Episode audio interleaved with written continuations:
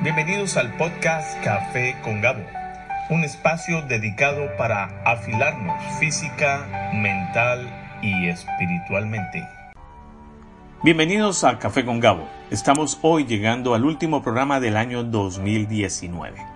Queda exactamente un día para que finalice este año. Doy gracias a Dios por cada uno de los invitados que pasaron por aquí por el estudio, que abrieron su corazón, que nos compartieron sus éxitos, sus fracasos, nos compartieron sus ideas y sus planes. Un programa hecho por emprendedores para emprendedores. Para ustedes, gracias totales, que Dios les guíe y que sus planes se culminen, lleguen al éxito total. El, día de hoy quisiera terminar el año con un programa en familia. Y qué mejor que mi propia familia. Tengo como invitados a mi esposa Cristina, a mi hijo mayor Mateo y a mi hijo menor Tomás.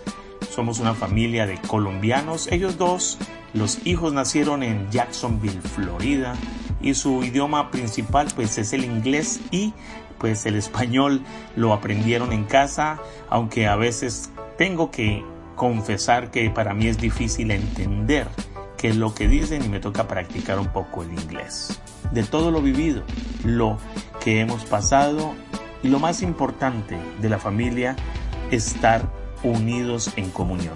Así que en el programa de hoy me gustaría invitarlos a que compartieran con nosotros la última reunión que tuvimos el día de ayer 29 de diciembre del 2019 y tratamos un tema como lo hacemos cada ocho días a las 7 de la noche es una cita importante. Todos tenemos la alarma de los domingos donde tenemos café en familia. Todos sean bienvenidos hoy a café con un buen tema y qué mejor en familia.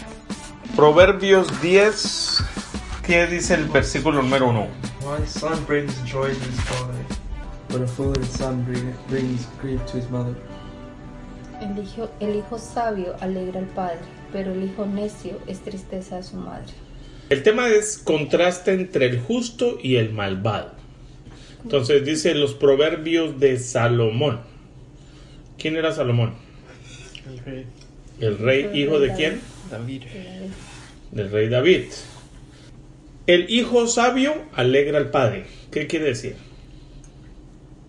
Que le trae honra. Le trae honra. Eh, sí, ¿Cómo podríamos decir lo contrario? El hijo necio Ahí lo dice. Es tristeza su madre.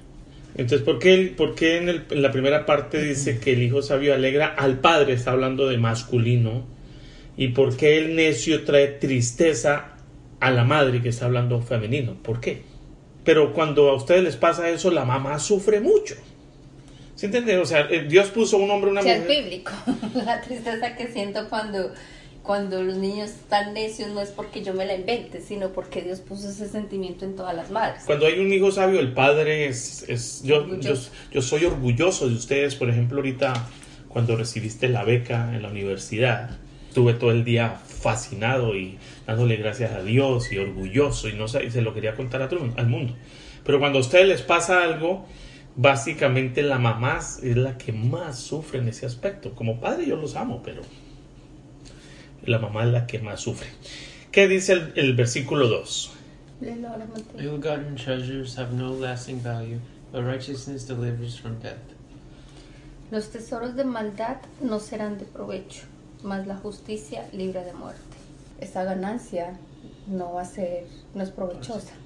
Es decir, no, no va a tener un buen fin, no va, no va a prosperar. De muy poco aprovecha el dinero mal ganado se escurre por entre los dedos como el agua. De los tesoros de maldad no serán de provecho, mas la justicia libra de muerte. Yo creo que lo hemos vivido y lo hemos visto, ¿no? Cuando hay cuando las ganancias son deshonestas. Es más, la canción Pedro Navaja es un muy buen ejemplo. Habla de una prostituta y de un ladrón que entre ellos se matan. O sea, esos dineros que ganan no tienen nunca un buen fin. Y, lo veo también en la tienda, cuando la gente gasta y gasta en esos scratch shops y en esas loterías y todo eso. Hay gente que gana que gasta 500, 600 dólares al día en eso. Y no es una, o sea, son muchas personas que hacen eso. Pero tú le ves sus dientes, están dañados, les ves las uñas, están llenas de hongos, la piel súper dura porque ni siquiera se echan una crema, o sea, no les aprovecha para nada ese dinero que ganan y que gastan, porque ni siquiera pueden cuidarse ellos mismos, ¿para qué ganan toda esa plata? ¿Y qué tiene que ver que ustedes, hijos, o yo como padre, o tú como mi esposa, en la manera de manejar nuestros dineros, alegramos o entristecemos a las personas? Por ejemplo, eh, un vicio. ¿Haría daño a la familia si yo tuviera un vicio? ¿Un vicio es un qué en inglés? Vice. What's a vice? Un addiction, addiction. Uh, no sé si sea Vicio lo... es una adicción. Vice is like a grip, and the grip is an addiction. To what? Anything like alcohol or stuff. Or like drugs or... Imagínate que papá, si Ah, papá tuviera... addiction. Sí, una addiction. Si papá tuviera un drug addiction, pues nos afectaría a los tres, obviamente, a toda la familia, no solo a nosotros cuatro que estamos acá, sino también la familia en Colombia, el tío Memo, a todos. ¿Qué dice el versículo tercero? O el 3 de Proverbios 10. Léelo, papá. The Lord does not let the righteous go hungry, but he thwarts the craving of the wicked. Jehová no dejará padecer hambre al justo, mas la iniquidad lanzará que a los malos, a los impíos. Dios calma el hambre de la gente buena, pero no el apetito de la gente malvada. ¿Qué diferencia hay entre hambre y apetito? Apetito es como un deseo para cualquier Es un deseo, sí. Hambre es una necesidad básica. El apetito es algo, es como un deseo un poco más elevado. Que no se sacia. que no se sacia o que es demasiado fuerte y no tiene control. Entonces, ¿e- entonces Dios es malo, no le da de comer a los malos. No, Dios es bueno, nosotros somos los malos. Pero hay algo que se llama ya el apetito. O sea, si ustedes son buenos hijos, honran a sus padres, manejan bien sus finanzas, eh, son personas de bien, que Que hacen lo que Dios manda. Que tienen dominio propio, que a la hora de tener un vicio, por ejemplo, un deseo ferviente o, o- o incontrolable de algo y lo, contro- pues lo, lo- lo- lo dominan y, y no acceden a esa necesidad, Dios ve esa actitud en ustedes y en mí o en cualquier persona que tiene amor a Dios, ¿no? Y no dejará padecer hambre. ¿Qué- ¿Cuáles son las necesidades básicas de un ser humano? Comida y ropa. Cuidado. Fuera de eso, techo, tener donde recostar nuestra cabeza. Comida, ropa. comida, eh, una tortillita, un pancito, algo, y ropa con que cubrirnos. Eso es lo importante. Jehová no nos desamparará, Dios no desampara a aquel que, Que es justo. que hace lo justo. Pero la maldad lanzará a los malos, la maldad hará que la gente pierda por malas inversiones, por ser necios, por ser malosos, van a perder el techo, la salud, la ropa, la familia. Me, me estaba acordando, ¿te acuerdas la historia de, de lo que contaba el hijo de Pablo Escobar? ¿Mm? Que cuando se estaban, ya los últimos días de vida de Pablo Escobar, que estaba escondido porque lo iban a matar, miles de millones de dólares, pero no tenía que comer ni una cobija con que taparse. Mandó Estaba escondido. ¿Por qué no mandó Es que estaba escondido. Estaba buscándolo la policía, los lo amigos, los enemigos. a los amigos? Eh, Y la familia ya estaba fuera del país porque si no la mataban también. Ya Sí. la familia ya estaba fuera, solo estaba el hijo. ¿A quién llamaba? no confía en nadie. No podía. Mira lo que dice el proverbio. La iniquidad lanzará a los impíos. Es decir, más la justicia libra muerte. Los tesoros de maldad no serán de provecho. Es lo que dice el proverbio. Acá, Lee el dos. ¿Qué puede comprar el dinero y qué no puede comprar el dinero? Que creo que es el punto de este proverbio. El dinero puede comprar una casa, pero no puede comprar un hogar. ¿Qué diferencia hay entre una casa y un hogar? La casa es el edificio. Hay casas tan elegantes y tan ostentosas, pero en su interior no hay una buena relación entre los padres, entre los hijos. Tan No. solo es la casa. Las- no puede ser un palacio, pero nunca comparten una, un tiempo como este. Entonces, el dinero puede comprar Medicina. una cama, Pero no el sueño. el. ¿Cuánta gente ahorita no está... Pero ahora sí se puede comprar el sueño. ¿Se puede comprar un sueño? ¿Cómo?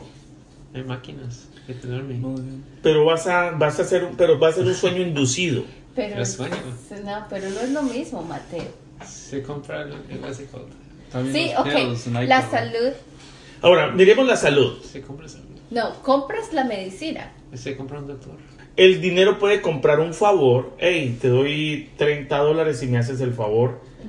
El. Eso. Pero no puede comprar una amistad. ¿Qué es una amistad? Como ganas. Un friendship. Un friendship. ¿Qué es un friendship? Es un friendship. That's it. Pues sí. Bueno, ¿qué es una amistad? ¿Qué, qué, qué- qué- qué consideran ustedes como amistad? Como Las personas que ganas están para estar con esa gente. Eso, alguien que se aproxime a ustedes no por lo que tienen, que ese es el problema del dinero. Muchas personas se acercan a otras por lo que pueden ofrecerles, Por no por lo que son. El dinero puede comprar personas que estén cerca de ustedes, pero nunca van a comprar ustedes per- eh, la amistad sincera de personas que se acerquen por lo que ustedes Son. son, no por lo que tienen. El dinero puede comprar una casa, pero no un hogar. Puede comprar una cama, pero no un sueño. Puede comprar medicina, lo que tú dices. Sí, está bien. Sería bueno que tú ayudaras a tu mamá pagando o buscar la manera de solucionar pues las enfermedades. Está bien, cierta manera el dinero lo ha logrado. Pero hay gente ahorita tan millonaria, tan millonaria, que, que no pueden disfrutar de lo que tienen. Mira, este, el creador de Apple, con toda la plata del mundo he dead? y se murió por cáncer. Sí, se murió por cáncer. Sí. Steve Jobs. Yo creo que el- el- la cura del cáncer sí existe, pero la gente la esconde. Yo también creo eso. Sí. Porque son miles de, that- porque son miles de millones de dólares que mueve los painkillers, eso. el negocio de las medicinas, que pues para qué quitar eso, por el amor al dinero. Imagínate eso, el amor al dinero hace que la gente se muera. Ahora bien, en los proverbios está hablando de hijos necios, hijos sabios. Está hablando de buena administración, mala administración. Está hablando de buenas ganancias, malas ganancias. Está hablando de, de llevar una vida delante de Dios honesta o una vida deshonesta. En cierta manera, la vida deshonesta hay frutos, pero su fin es malo.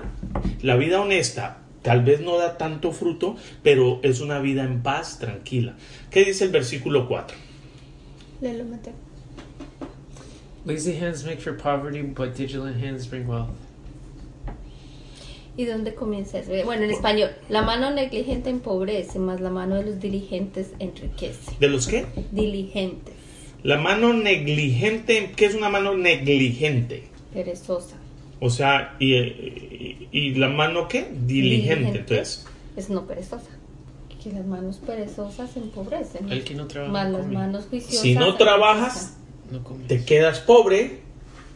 Si trabajas, vas a tener con qué pagar tus necesidades. Y no solo trabajo, sino que algo que, que esta semana, que están en vacaciones, el, el levantarse temprano, el hacer su cama, el bañarse, el alistarse, el comer a horas, el desayuno a tal hora, la comida a tal hora, el, perdón, la- el almuerzo a tal hora, la cena a tal hora, el lavar la loza, el aspirar, el hacer esas cosas, es precisamente para ser dilige- diligente, no negligente. Es para no ser perezoso O sea, eso crea hábitos. crea hábitos que cuando ustedes en un futuro estén viviendo solos en sus casas o con sus esposas y sus hijos, ustedes puedan enseñarle una manera, ¿cómo es negligente la, la que tu palabra la, La- negligente o perdón, diligente. Diligente. Pero ¿cómo lo leíste en la otra versión? si no trabajas, te quedas pobre. Pero si trabajas, tendrás... Exactamente, si trabajas. Eso, levantarse temprano, entonces es un trabajo. Cambiar las sábanas cada ocho días. Bueno, ¿Y, y we quién, were gone for a week, y quién, quién estableció eso? Bueno, ahí te creo. Porque mis mamás y mi papá me enseñaron a eso. Porque eso se aprende en la casa. Pero si ustedes creo que han conocido y han visto muchos hogares que no son así. Creo que ustedes han visto gente, o, o me imagino casas de sus amigos donde toda la ropa es botada encima de la cama, en, la en todo lado, en el piso. Y eso trae pobreza. Eso significa que no han estado haciendo su trabajo. Y dice la mano negligente, la mano que no trabaja, la mano perezosa. Pero pobreza no tiene que ver realmente o, o- o tiene que ver con dinero. Tiene que ver con, dos, con si las no- dos si cosas. También tiene casa, que no ver con dinero. Exactamente. ¿Cómo dices? Si no ponen la casa, no ponen el trabajo. O sea, Exactamente. si no es si no es diligente en su casa, mucho menos donde- ¿Cómo? en la labor diaria. Si no puede tender su cama, ¿te acuerdas un, ver- un, un discurso que hizo un sargento de, la, de aquí del, del Navy? Si no puede tender su cama, mucho ¿cómo- menos va a poder defender que- un country. Que si no hacen las cosas pequeñas en, en el ejército, como amarrar los patos y tener tu cuarto limpio. Ah, oh, sí, sí, sí. ¿Cómo? Las guerras se ganan lustrando las botas. ¿Y qué tiene que ver si una guerra es con armamento? No, es con disciplina. Exactamente. Si no pueden dejar la cama sin ninguna arruga, muchos menos van a poder hacer un, un- un computador o van a tocar una melodía perfecta si la cama está arrugada. Y no estoy diciendo que hablemos de perfección, porque no nos vamos a pasar al otro lado. Perfecto es solo Dios. Si mañana soy mejor de lo que fui hoy, ya es ganancia. La lucha es una disciplina, la autodisciplina diaria, no compitiendo con los demás, Sino sino que seamos mejor. Versículo 5. He who gathers crops in summer is a prudent son, but he who sleeps during harvest is a disgraceful son. El que recoge en el verano es hombre entendido. El que duerme en el tiempo de la siega es hijo que avergüenza. Wow. El que es precavido guarda comida durante el verano. El que duerme durante la cosecha termina en la vergüenza. Habla, ahí también está hablando de diligencia De trabajo, y de trabajos. de disciplina. ¿Por qué recoger en el verano? ¿De qué está hablando ahí? Ah, farming. ¿Ahorrar? Cuando tenemos, guardar para cuando no se tiene. Mm, ¿No malgastar? Ujú, Es ser prudentes en el gasto. El que duerme en el tiempo de la siega, es decir, el que duerme durante la cosecha, es hijo que avergüenza. Y volvemos No a hablar, dos clases de hijos. Un hijo que es entendido, otro hijo que es desentendido. A mí me gusta mucho cuando ustedes me dan consejos de papá, no, no gastes eso, no necesitamos esto. ¿Para qué? Si esto que estamos Me usando... han hecho pensar mucho. ¿Quién? Ellos también me han hecho pensar mucho cuando me dicen eso. Tomás hace poquito nos dio un buen consejo. ¿Cuál? ¿Para qué comprar un televisor si el que está ahí está sirve? Tal vez tiene varias entradas dañadas, pero Pero sirve. sirve porque más gastar ese dinero, no seamos, seamos prudentes. Una, eso es una- un buen administrador, pero también, ¿qué, qué más quiere decir este versículo? El que es precavido, ¿qué es ser precavido? ¿Qué dice en inglés? En- Prudent. Prudent. Prudent. no. Sí. Yeah. Yeah. But that means like Prudent cautions. Sí. ¿Qué entienden por ser prudente y tener ser precavido? Tomar las decisiones. Tomar las medidas. Sí. Las decisiones antes de. Hay un versículo que dice, aquel que va a levantar un edificio, primero no hace los planos y revisa que va a poder terminarlo, pues va a quedar en vergüenza a los demás porque va a llegar hasta una altura y no lo puede terminar. Es de eso se trata. Eh, el sexto, ¿qué dice? Ya lo maté.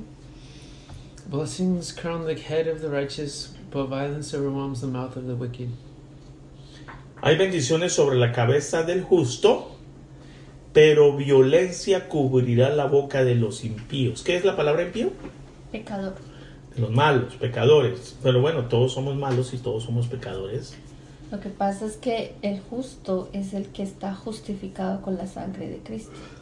Los impíos son los Pero esta clase de justicia de Salomón habla de sabiduría. O sea, aquellos que caminan siendo prudentes. Estamos hablando de, de que tenemos cierta responsabilidad. No podemos solo Obviamente. escondernos de que Dios tiene el control de todo. No, eso es nuestra responsabilidad.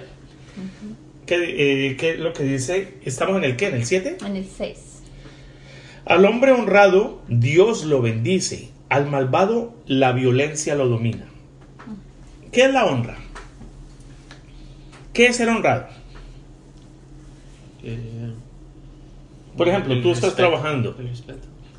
Honrado es, sí, respetar lo de los demás. Por ejemplo, en el trabajo. Si a ti te dicen, marca la tarjeta al entrar cuando pongas el pie en la empresa y vas tú a la clock y pones la tarjeta de tiempo y cuando termines tu hora laboral vas tú y también pones la tarjeta, el time, time card Sí. y te van a pagar exactamente las horas que trabajaste. Ahora, eso es ser honrado. ¿Qué pasa si, por ejemplo, te llama un compañero y te dice, hey, Mateo, hazme un favor, yo voy tarde, hazme el clock in, ponme la tarjeta de entrada a este momento, pero él llega 40 minutos después al trabajo. Primero te echan. Pero si nadie se da cuenta, ¿Tú lo haces o no lo haces? ¿Por qué? no. porque es un, es un computador y sabes. Pero así- lo haces porque saben No, y te y pescan. también, no, también. Y también. Eso es, ro- eso es robar. Eso- esa es la primera respuesta. O sea que la palabra honrado no es solamente aquellos que Que roban plata, sino que, que, que hacen las cosas, sí, que, que toman lo que no les corresponde, sino que no se someten al orden que establece Dios en una casa, en un hogar, en una institución. en un trabajo. No. Sino es una actitud constante de llevar una, una buena conciencia en todo lo que se hace. Ahora, entonces la cuestión de, pero la, la palabra de honradez, ¿por qué dice que Dios lo bendice? Es decir, ¿por qué no dice los jefes le incrementan el salario?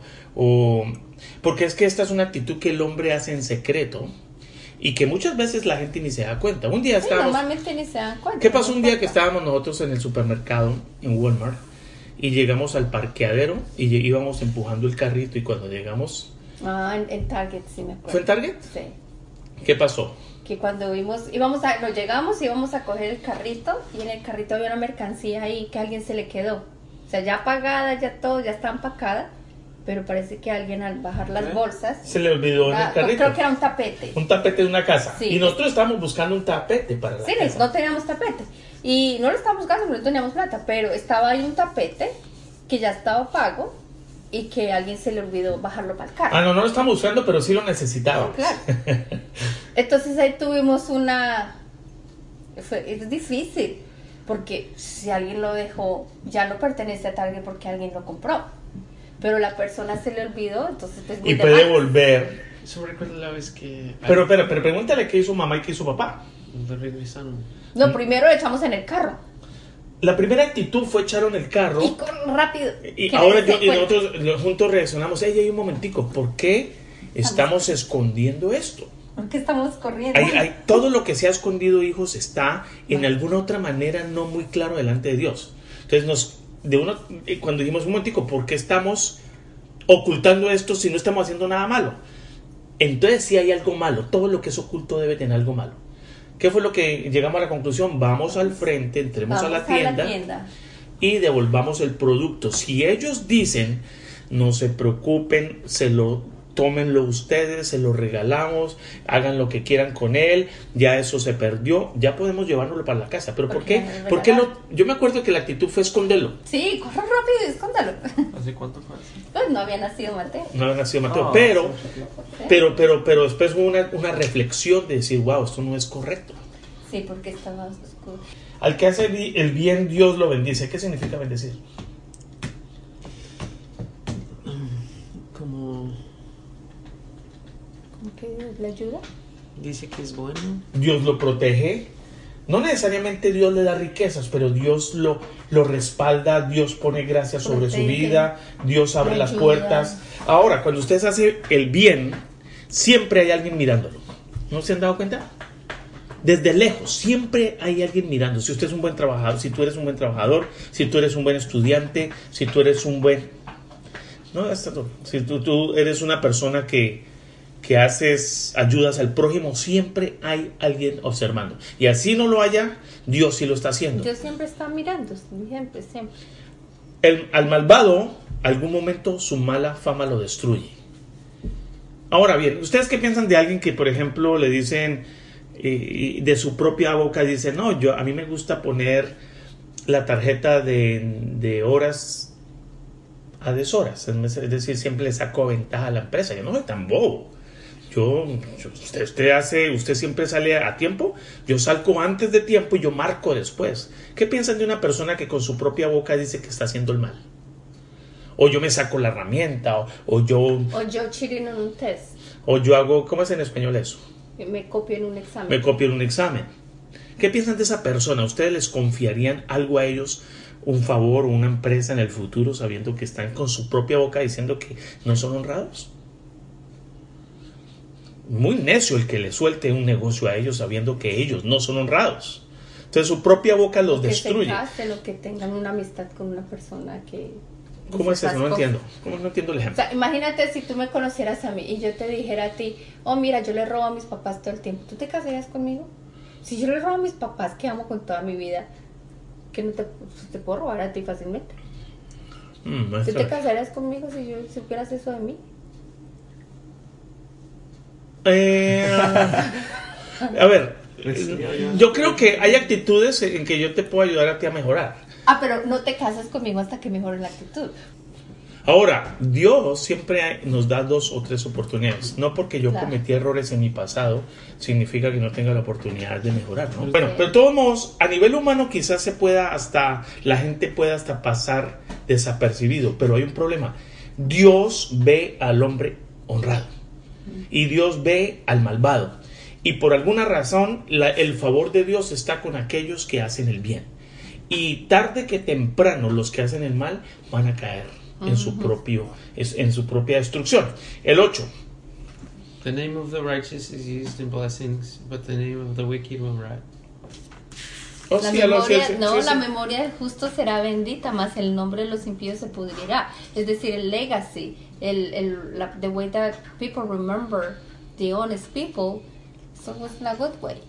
Pero de los malos, su- nadie se acuerda de los malos. Hmm, interesante. Léelo otra vez, léelo bien, Mateo. No es que no, no es que no se recuerdan, pero es que el nombre se vuelve como poisoned. Pero El no- apellido. No se olviden. El nombre y el apellido. Digo que no se olviden, solo se No, Ay, sí, pero- o sea, el de, de- exacto, es lo que tú dices. Lo que quiero decir es lo que tú estás diciendo. Dice que la memoria del justo será bendita, mas el nombre de los malos se pudrirá. Al malvado su mala fama lo destruye. ¿Qué es Ah, mala la fama? fama, sí, la fama. La buena fama y la mala fama. La buena fama del hombre justo. Porque eso es lo que Dios promete a sus hijos. Que nunca les va a faltar ni techo, ni comida, ni abrigo. Hay un versículo que dice, no he visto justo desamparado, ni su descendencia que mendigue pan. Por, y, y vamos a tener que padecer por causa de estas cosas. Si alguien nos... de pronto uno pasa, de pronto no come en un buffet, pero comemos frijoles con arroz. O sea, ¿sí me entiende? No, no pasa uno, de pronto no podemos tener eh, la mejor casa, pero nunca hemos dormido en la calle. Pero nunca hemos estado empujando un carro o hemos estado... No, no hemos empujado, es que no Pero me refiero, no hemos estado en un carro que no... Que, hemos estado en un carro, lo que me refiero. Hemos tenido... pie hemos nunca, estado. se- nunca ellos han ido al, al colegio a pie, nunca. O sea, Pero no, ¿qué es que digo, el problema no es caminar, el problema no es tener un carro. Eso no es lo que está hablando aquí, eh, el- el- el- con mucho cuidado. Salomón no está hablando de cosas, de comodidades. Está hablando de algo más grave, que es el favor de Dios, que tiene que ver la paz interior de tener una conciencia limpia. Eso es lo que está hablando, no está hablando de que vayas a pie o no vayas a pie. No, pero lo que me refiero es más allá de esas cosas Ahora, los beneficios, pues hay beneficios, Exacto, claro. más de esas cosas básicas hay unas más importantes. Mucho más como importantes. La, como el honor, el respeto, la confianza, ese tipo de cosas que Dios deposita en nosotros es el favor de Dios, porque Jehová escogió sus personas y respalda a las personas que escoge. Sí, no es porque no seas, porque tengas méritos o porque tú seas tú que Dios te pone ahí, no, es porque Dios respalda. ¿Por qué? Por todas estas cosas. El Señor siempre pone gracia con nosotros cuando cumplimos lo que nos manda. y cuando no cumplimos nos corrige. Ahora bien, el versículo 8. Léelo, Tomás. The wise in heart accepts commands, but a chattering fool comes to ruin. El sabio de corazón recibirá los mandamientos, mas el necio de labios caerá. The wise in heart accepts commands, but a chattering fool comes to ruin. Entonces, el hombre sabio cumple una orden. Es que recibir un mandamiento no es escucharlo, es obedecerlo. Por eso me gusta como dice en inglés, accepts command, es decir, que acepta los, los, las órdenes. Sí, pero no es las que... cuestiona, sino las acepta. Las Oh, correcto, obedece. la actitud es de, de ser activo, proactivo ante lo que Dios manda. Y el imprudente, o sea, el necio, ¿qué pasa? Caerá. Caerá. ¿Dónde? ¿Caerá qué? Acabará en la ruina. Acabará en la ruina. Sin respeto, el reír de todos, la burla de la sociedad. El, eh, va a ser la vergüenza vergüenza. de los demás. O sea, va a ser, va a ser señalado por su actitud. No va a ser de confianza. Los que están al lado no lo respetan. Nadie le delega nada. O sea, es que es mucho más grave. Es que ese camino es pero horrible. Mm. La gente no confía en él. O si, o si están al lado, desconfían de todo. Tenga cuidado, no se sabe. O sea, es grave. Acabará en la ruina. El necio de labios caerá, pero el sabio de corazón obedece los mandamientos. El mejor beneficio que tenemos nosotros como familia lo acabamos de vivir y es pasar una hora juntos. Porque sea que a pie o en un carro o en una casa o en una tienda, si estamos juntos haciendo la voluntad de Dios, ese es el mejor regalo que podamos nosotros recibir. Porque Dios es bueno, Dios está más encargado de su carácter que de su comodidad, hijos. O sea, que honren a Dios en todo lo que hacen. Y, el final de ustedes va a ser de paz, de dormir tranquilos, de comer tranquilos, de acostarse tranquilos, de levantarse tranquilos, de comerse un helado, así sea con un solo dólar, en el bolsillo. ¿Amén? Una bonita esposa, eh, hijos respetuosos, padres que los aman. Y van a tener hogares así, si ustedes hacen la tarea. Si no la hacen, no se preocupen, que ya, todos modos, Dios es soberano. Pero como que no se preocupen, van a sufrir. Por eso, van a aprender con dolor, pero van a aprender. Ustedes cogen el camino. O son necios o son sabios. ¿Cuál camino? Yo quisiera que fueran sabios en todo. Yo desafortunadamente cometí muchos errores, pero ahora Dios está corrigiendo, como dice mamá, y llevamos una vida en paz. Amén. La conversación duró un poco más de tiempo y seguimos leyendo algunos versículos, hablamos de otras cosas que no salieron al aire, que como dicen en nuestro país Colombia la ropa sucia se lava en casa, pero quisimos compartir un poquito de las muchas cosas que hablamos cada vez que nos reunimos como familia, la invitación que hagan el esfuerzo, vale la pena, es lo más hermoso que podemos tener. La familia, compartir con ellos, hablar, instruir, aprender, corregir, arrepentirnos, pedirnos perdón, apoyarnos, empujarnos y sobre todo conocer un poco más de Dios. Café con Gabo, el podcast que en el 2019 pues fue un gran éxito gracias al apoyo de todos ustedes a la bendición de Dios y esperamos que en el 2020 podamos traer mejores temas, eh, temas de variedad, que podamos afilarnos tanto física, espiritual y mentalmente. Gracias por el apoyo. Ya quedan pocas horas para que comience el nuevo año y que Dios los bendiga abundantemente. Es un honor poder estar con ustedes cada ocho días y pasen la voz. Estamos en Spotify, en Apple. El mejor café del mundo no es el que se toma de un país, sino el que se comparte con ustedes, mis amigos. Dios los bendiga abundantemente y gracias totales.